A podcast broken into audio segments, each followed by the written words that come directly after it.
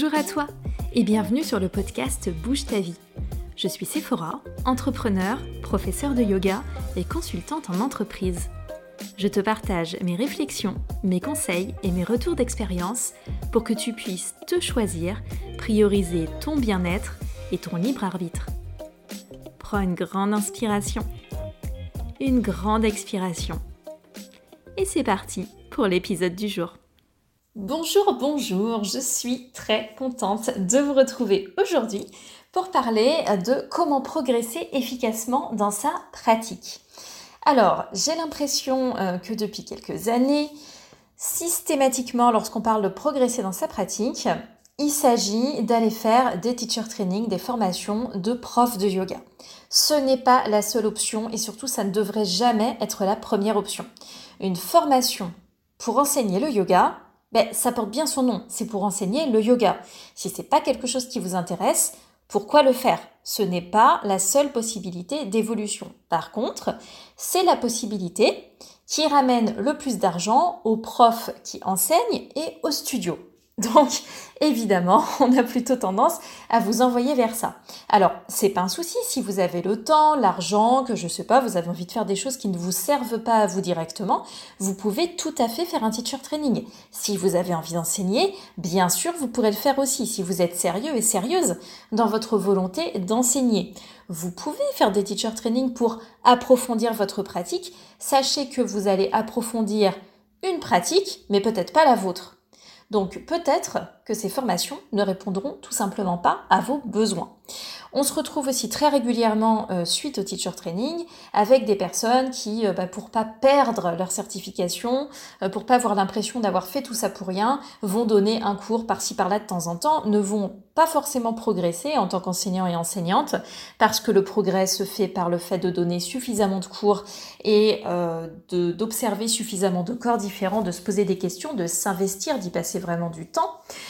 Peut-être aussi que de toute façon la pédagogie en fait ce sera jamais votre truc parce que ce qui vous intéresse c'est je sais pas de faire des postures euh, euh, super cool euh, dans lesquelles votre corps est à l'aise. Ça veut pas dire que c'est quelque chose qu'il faut enseigner à tout le monde, que ça s'adaptera à tous les corps, à toutes les possibilités, à toutes les capacités. Donc il y a toujours une différence entre pratiquer pour soi et réellement mener un travail, une mission pédagogique. Donc vous allez vous retrouver avec différentes cas de figure. Je ne dis pas il ne faut jamais se former pour être prof de yoga, je dis que pour la plupart des gens, ça n'a aucun intérêt et pourtant on dirait que c'est la seule option possible. Donc aujourd'hui j'ai euh, choisi de partager cinq pistes qui peuvent vraiment vous servir à progresser dans votre pratique. Alors quand je dis progresser dans la pratique, il ne s'agit bien évidemment pas, en tout cas pour moi dans ma vision des choses, systématiquement de faire des postures de plus en plus compliquées. Ça, on s'en fiche. Justement, ça doit faire partie de votre réflexion. C'est-à-dire que constamment, vous devez demander, vous demandez, pardon, pour vous, ce que c'est progresser dans votre pratique. Qu'est-ce qui vous fait vous sentir bien? Moi, dans ma vision des choses, progresser, c'est sentir qu'on gagne en compréhension. Compréhension de son corps, c'est aussi sentir qu'on gagne en mobilité, on a plus d'amplitude, mieux contrôlé, euh, on sent qu'on est plus résistant, plus endurant, plus souple, etc. au quotidien. On sent qu'on a un apport euh, qui nous permet de vivre plus facilement, de manière plus fonctionnelle. On sait aussi davantage ce qui est bon pour nous. Ok, donc ça pour moi c'est euh, ce qui fait qu'une une, progression est visible et observable. Donc c'est la façon dont vous vous ressentez et dont vous avez l'impression que vous pouvez adapter de mieux en mieux votre pratique, véritablement correspondre à vos besoins. Alors pour ça, qu'est-ce qu'on fait si on ne fait pas des teacher training et qu'on ne met pas 4000 euh, euros dans la première formation de yoga qui passe? Premièrement, et là, je sais que ça ne va pas forcément vous plaire, mais pourtant, je pense qu'il est important de connaître les postures et les alignements de base. Et je veux dire également par là, connaître les noms des postures. Alors, je sais que très souvent, il y a une hostilité envers les noms des postures. Parce qu'il y a aussi certaines postures qui se traduisent pardon, pas facilement en français. Donc on a des noms en sanskrit, c'est trop compliqué, patati, patata, on ne veut pas les retenir, etc. Non, je suis désolée, il faut les retenir. Il faut en retenir un certain nombre. Je ne dis pas que vous devez tout connaître, il y a des noms qui sont très compliqués, il y a des postures qu'on fait très peu, presque jamais, mais vous devez avoir connaissance de beaucoup de noms de postures. Alors, on s'inscrit pour certaines. Moi, par exemple, quand j'enseigne, j'utilise un mélange euh, de français, de sanskrit. J'essaie d'éviter l'anglais. Parfois, j'ai quelques postures avec des noms en anglais. Mais enfin, vous devez, lorsque vous suivez un cours, ne pas être en train toutes les trois secondes de vous demander qu'est-ce que c'est que ce nom de posture. Quand vous commencez, c'est normal. Quand ça fait deux ans, trois ans, quatre ans, qu'il y a une posture qui revient dans pratiquement tous les cours et qu'à chaque fois, vous restez là, les bras ballants, en train de vous demander ce qui est en train de se passer, Pardon, mais ce n'est pas possible. Il faut arrêter de faire ça. Pourquoi? Parce que vous perdez du temps et ce temps que vous perdez, cette dissipation en fait de votre attention et de votre concentration, du coup vous empêche de vous concentrer sur vos sensations, vos adaptations, l'exploration. C'est vraiment très inefficace. Donc les postures, on les connaît. On connaît leur nom. On sait quels sont les alignements classiques. L'important dans le fait de connaître les alignements classiques, c'est parce qu'évidemment ensuite on voudra les déconstruire. Mais il faut partir de quelque chose. Si vous ne connaissez pas la base, vous ne connaissez pas les postures, vous ne savez pas la façon dont en général on les enseigne, comment est-ce que vous allez pouvoir déconstruire tout ça? Vous n'allez pas pouvoir. Donc, connaissez les noms des postures.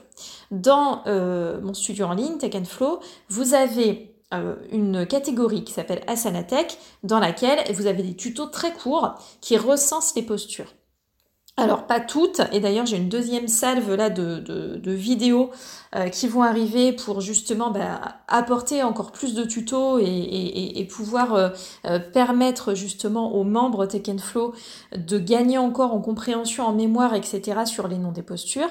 Mais c'est vraiment pour moi une catégorie qui est essentielle dans le studio en ligne. Parce que ce n'est pas possible de voir constamment des personnes qui au moindre nom ne savent plus du tout ce qu'il en est. Si vous connaissez pas votre Uttanasana, Urdhvastasana, Ardha ou Manasana, vos Virabhadrasana, c'est pas possible. Il faut que vous les connaissiez. Donc ça, je sais que c'est rébarbatif, mais c'est un, un effort que vous devez faire si vous êtes sérieux et sérieuse dans votre pratique.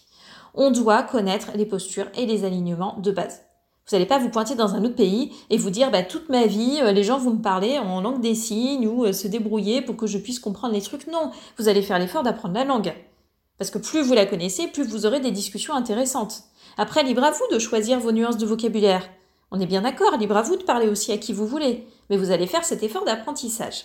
Donc il faut que vous parliez le langage du sport que vous faites il faut que vous parliez aussi au bout d'un moment le langage anatomique qui va avec. Vous êtes sur euh, une pratique de mouvement, donc c'est normal au fur et à mesure aussi euh, de vous souvenir du nom de certains muscles, de certains os, parce que sinon comment est-ce que vous optimisez les indications d'alignement qu'on vous donne?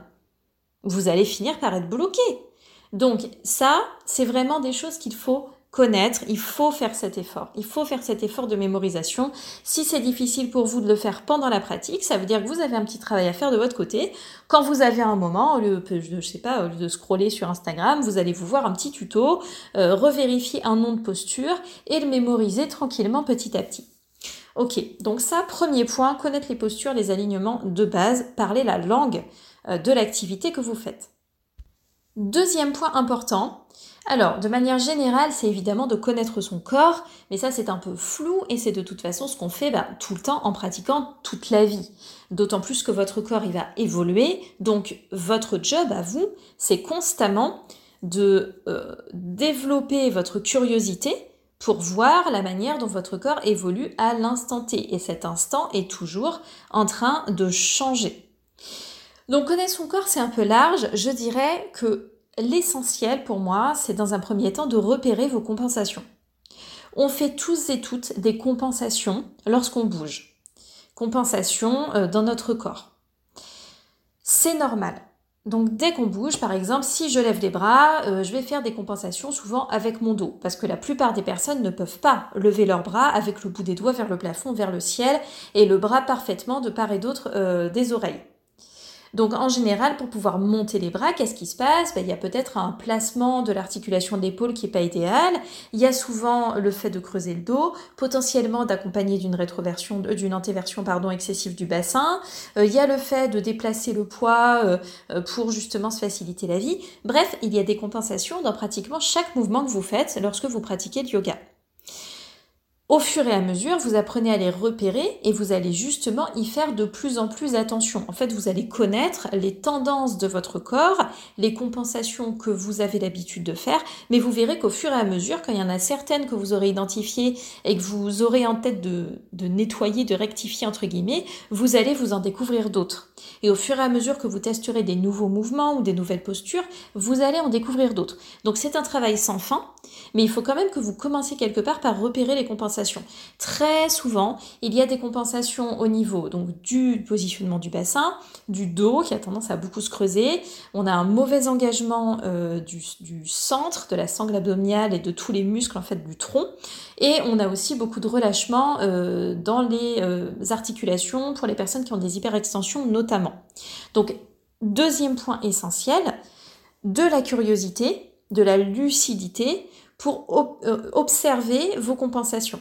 On essaie d'isoler aussi les mouvements des articulations. Si par exemple je vous dis de faire un cercle de poignet ou un cercle de cheville, la plupart des gens se mettent à faire des grands moulinets. C'est pas ça qu'on veut. mignon, mais en fait le but n'est pas de mouliner, de battre l'air. Vous croyez qu'on va faire quoi? On va pas faire du beurre avec. On n'est pas en train d'essayer de tourner le plus vite possible. On est en train d'essayer d'observer le, le réel degré de mobilité de votre articulation.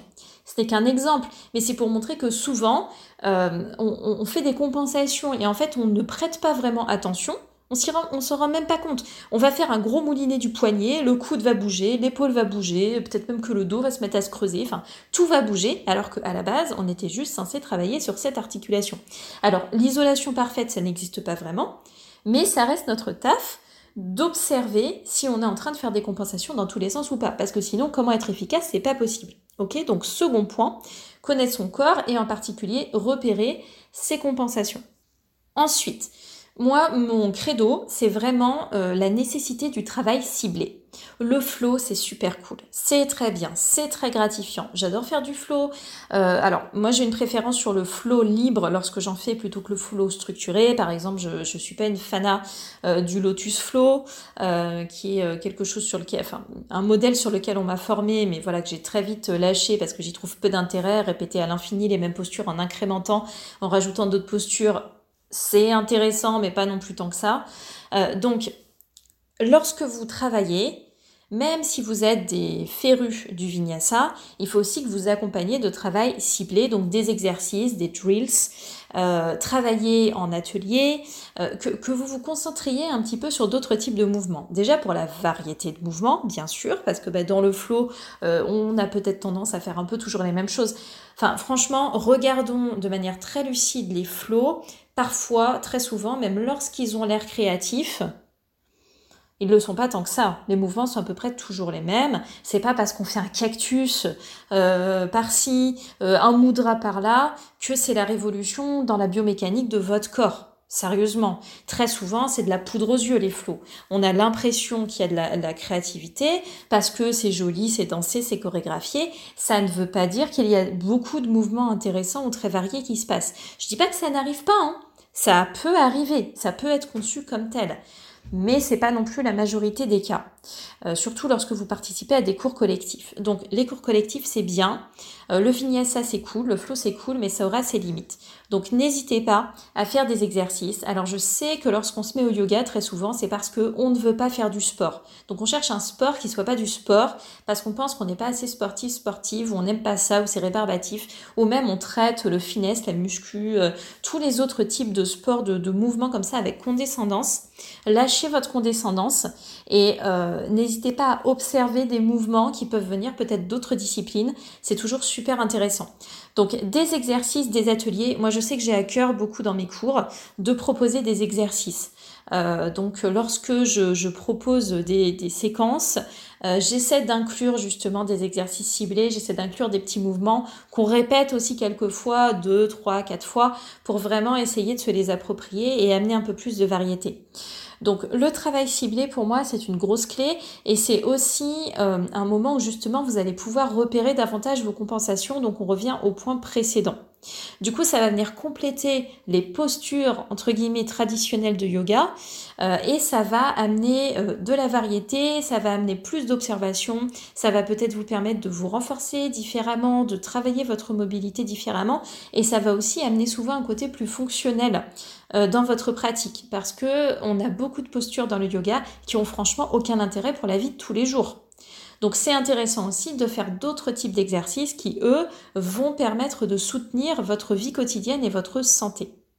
Autre point euh, qui pour moi est très important, c'est de pratiquer chez soi, avec des cours en ligne, avec une pratique solo. Alors je sais qu'on n'aime pas ça, je sais que beaucoup de personnes n'arrivent pas à se motiver, euh, préfèrent les cours collectifs parce que soi-disant il y a une énergie de groupe, etc. Oui, alors je sais que c'est très cool les cours collectifs, mais je vous assure que les personnes que peut-être vous admirez sur les réseaux sociaux, dont vous regardez les photos, etc., euh, ne croyez pas qu'ils sont venus pratiquer en cours collectif euh, même régulièrement et qu'un beau jour, ils se sont mis à monter sur les mains sans aucun travail derrière. On n'imagine pas le travail spécifique et personnel qu'il y a derrière des postures. Donc là, je prends un exemple caricatural d'une posture sur les mains, mais euh, ça peut même être le cas dans plein d'autres postures. Moi, j'ai fini par comprendre euh, le chaturanga, par exemple, en travaillant chez moi de mon côté. Pareil pour le corbeau, etc., etc. Donc peut-être que vous avez l'habitude aussi de pratiquer en petits groupes avec des cours qui sont faits pour euh, bien vous booster, qui euh, s'apparentent plutôt à du coaching de groupe. Donc ça c'est super, euh, c'est déjà vraiment une première, étape très très importante. Mais n'hésitez pas aussi à faire de la pratique chez vous. Parce que vous aurez aussi ben, votre matériel, un accès à un mur. Si vous faites des vidéos en ligne, vous pouvez du coup mettre sur pause, ça vous permet de regarder plus facilement les mouvements. Et puis surtout, vous êtes concentré d'une manière différente de lorsque vous êtes en cours présentiel, en collectif. Et je trouve que ce changement de perspective, franchement, ça peut être une transformation très importante. Vous prenez la responsabilité de votre pratique et ça peut tout changer.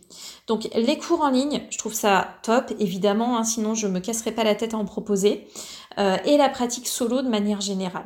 Pratiquer chez soi, pouvoir prendre le temps, pouvoir euh, euh, faire des modifications, adapter, réfléchir, mêler un peu théorie et pratique, oser adapter. on aura des idées qu'on n'aura pas lors d'un cours collectif, soit parce que ben, on sera trop concentré sur autre chose, ou on n'aura pas le temps de le faire, ou on n'osera pas. Ou... Donc la pratique chez soi, la pratique personnelle, par exemple avec soutien de vidéo et sans soutien de vidéo aussi, pour moi c'est très très intéressant. Et enfin, un autre point euh, que je considère comme très important si on veut vraiment booster sa progression, c'est les cours privés. Alors les cours privés, euh, je ne considère pas qu'ils sont nécessaires toutes les semaines. Si vous faites par exemple un coaching sportif, plutôt du fitness, renforcement, musculation, etc., en général, on va vous proposer un coaching hebdomadaire pour voir des résultats. Dans le cas du yoga, moi je considère les cours privés autrement. Et là, je... Alors, petit disclaimer, c'est vraiment ma vision des choses. Parce que... Euh, j'ai déjà pris des cours privés. Les premières fois en fait que j'ai pris des cours privés moi en tant qu'élève, j'étais extrêmement déçue. Franchement, je vous le dis vraiment, c'était nul. C'était nul et ça m'a rien apporté. Euh, j'y suis allée avec une demande qui était de voir un peu mes alignements de base. Ça faisait pas hyper longtemps non plus que je pratiquais, donc il y avait énormément de choses et je le sais maintenant avec le recul. Euh, euh, il y avait des choses à, à, voir. Par exemple, mon chien tête en bas était complètement écroulé et j'aurais aimé que quelqu'un me le dise et c'est notamment pour ça que j'avais pris un cours privé.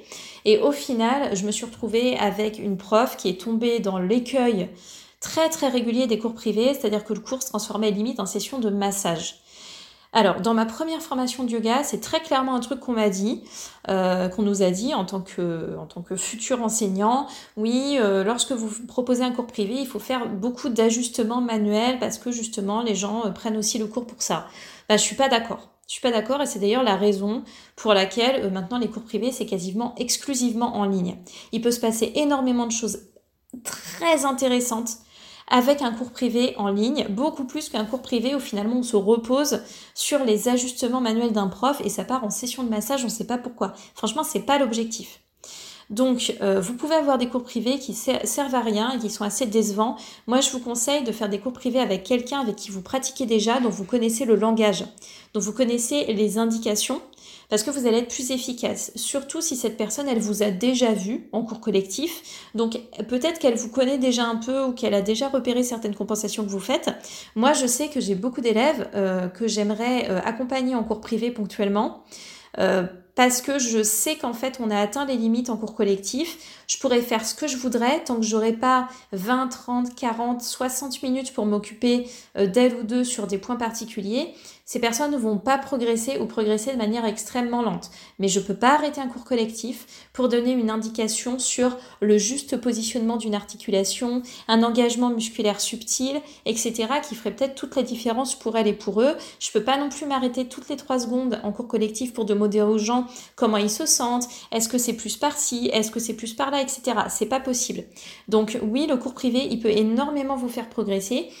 Moi, je ne le propose pas de manière hebdomadaire, on est vraiment sur plutôt quelque chose de ponctuel. Vous pouvez prendre un cours une fois de temps en temps.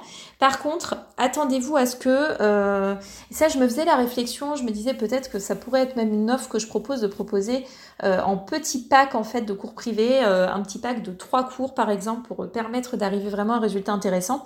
Parce que typiquement, si vous me dites, je je sais pas, Sephora, mon objectif dans la vie, c'est de faire une, la transition du corbeau à Chaturanga alors je vous dirais, ok, je comprends, très intéressant. Mais en fait, euh, pour moi, c'est pas intéressant. C'est-à-dire que ça va rien vous changer dans votre existence. Par contre, ce qui est intéressant, c'est de savoir quels sont les mécanismes utiles pour faire cette transition si elle vous intéresse.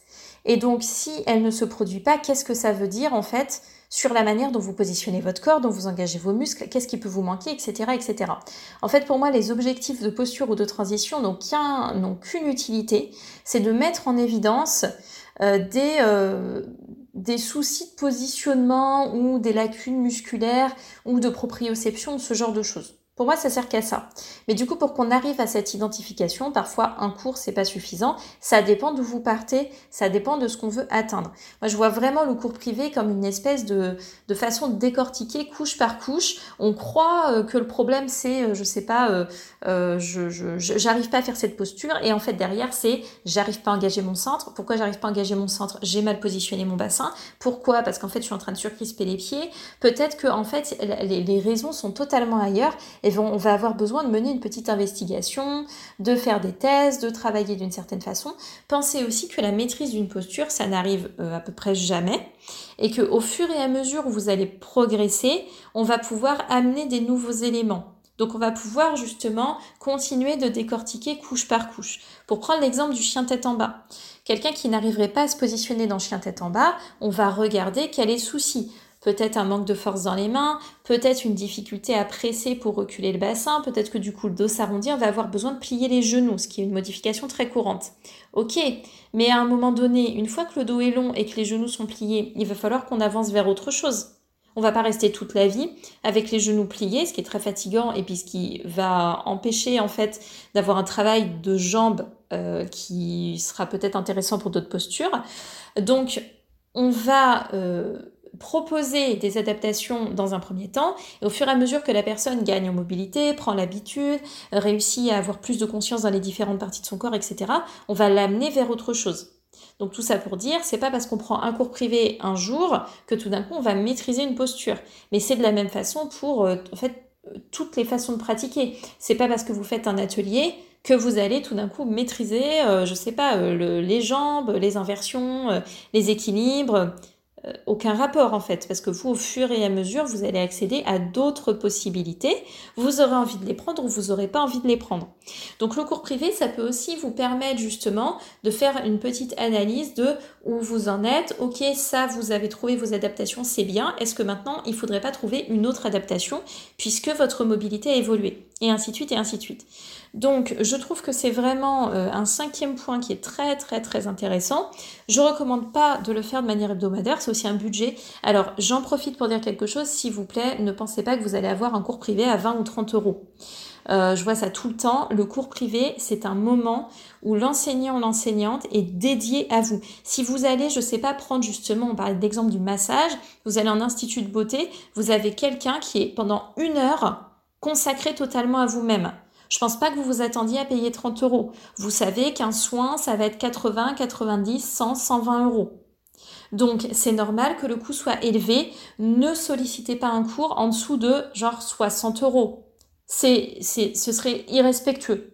voilà. Je sais qu'on ne se rend pas toujours compte des prix. Pensez aussi que parfois, lorsque vous voyez des, des cours privés proposés, ça passe souvent par des intermédiaires, des trucs un peu de coaching à domicile, où en fait il y a un système euh, qui fait que la, la, la, la boîte paye pas très cher déjà les profs.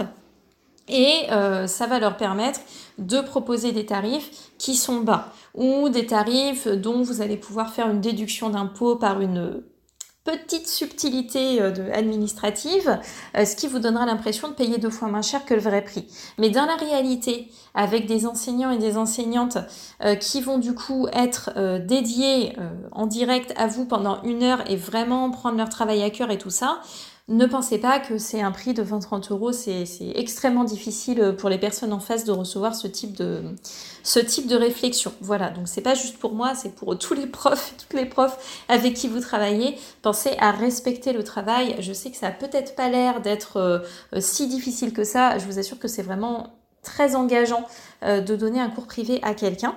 Donc euh, pensez-y. Voilà. Pour me récapituler, vous n'avez pas besoin de faire des formations de yoga, sauf si vous voulez enseigner le yoga. Vous avez plein d'autres façons de progresser dans votre pratique. Premier point, connaître les postures, les noms des postures, les alignements de base. On ne peut pas travailler correctement et adapter à partir de rien du tout, à partir de aucun cadre. Ensuite, bien sûr, on veut connaître son corps. Je conseille de commencer et de continuer par repérer ses compensations, notamment ses compensations du bassin, du dos, les hyperextensions. Ensuite, faire du travail ciblé. On a besoin de faire des exercices, on a besoin d'une variété de mouvements, on a besoin de se concentrer sur certains points en atelier, on, a besoin de ne, de ne pas raisonner tout le temps en flow, même si le flow c'est sympa pratiquer chez soi, avec des cours en ligne, avec une pratique solo, prendre le temps. Quelque chose ne se passe pas comme on le souhaiterait, investiguer, expérimenter, tester des choses, utilisez votre matériel, vos blocs, votre sangle, votre mur.